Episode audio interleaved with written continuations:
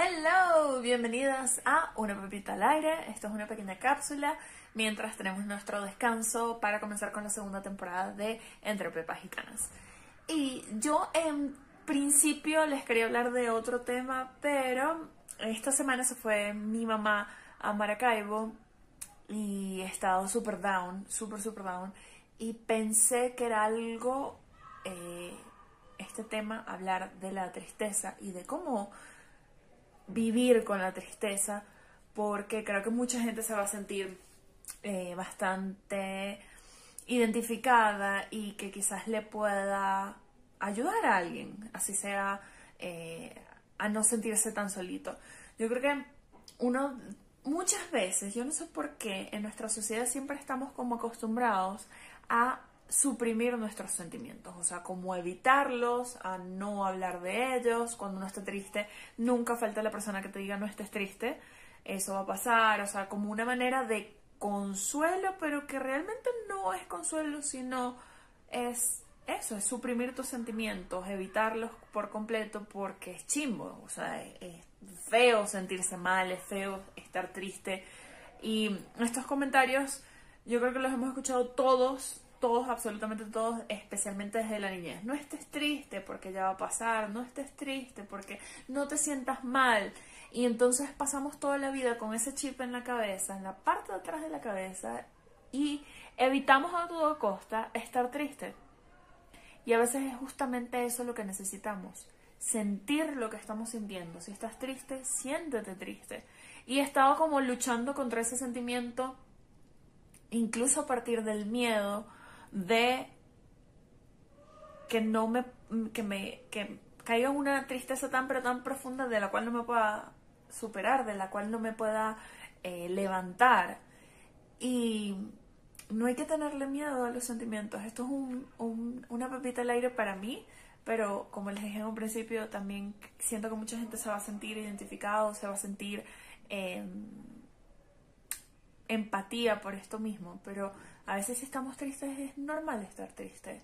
Em, no hay que tratar de enmascarar el sentimiento o hacer cosas como para salir de ello, porque no hay manera Qué loco, ¿no? Porque no hay manera como de salir de una situación si tú realmente no atraviesas la situación, si tú realmente no vives la situación.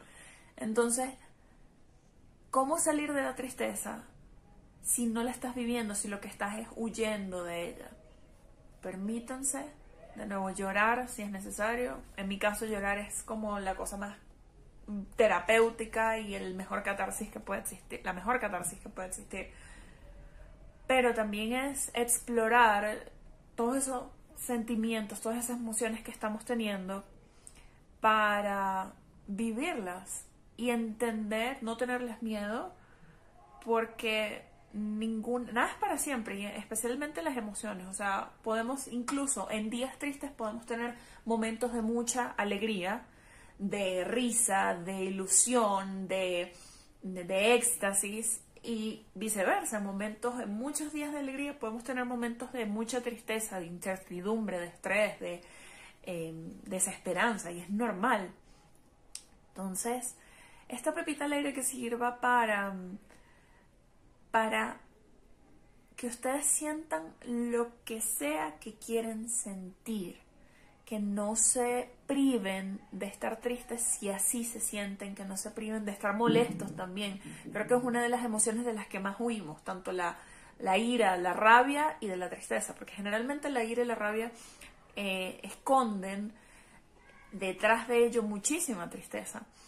Y que todo pasa, todo pasa. Entonces vamos a hacernos más amigos de nuestros propios sentimientos y de entender que hay un momento para todo. Y los momentos de tristeza también son importantes, los días grises también son importantes porque son los que nos permiten realmente darle el valor y entender lo bonito que es cuando uno está feliz, lo, lo lindo y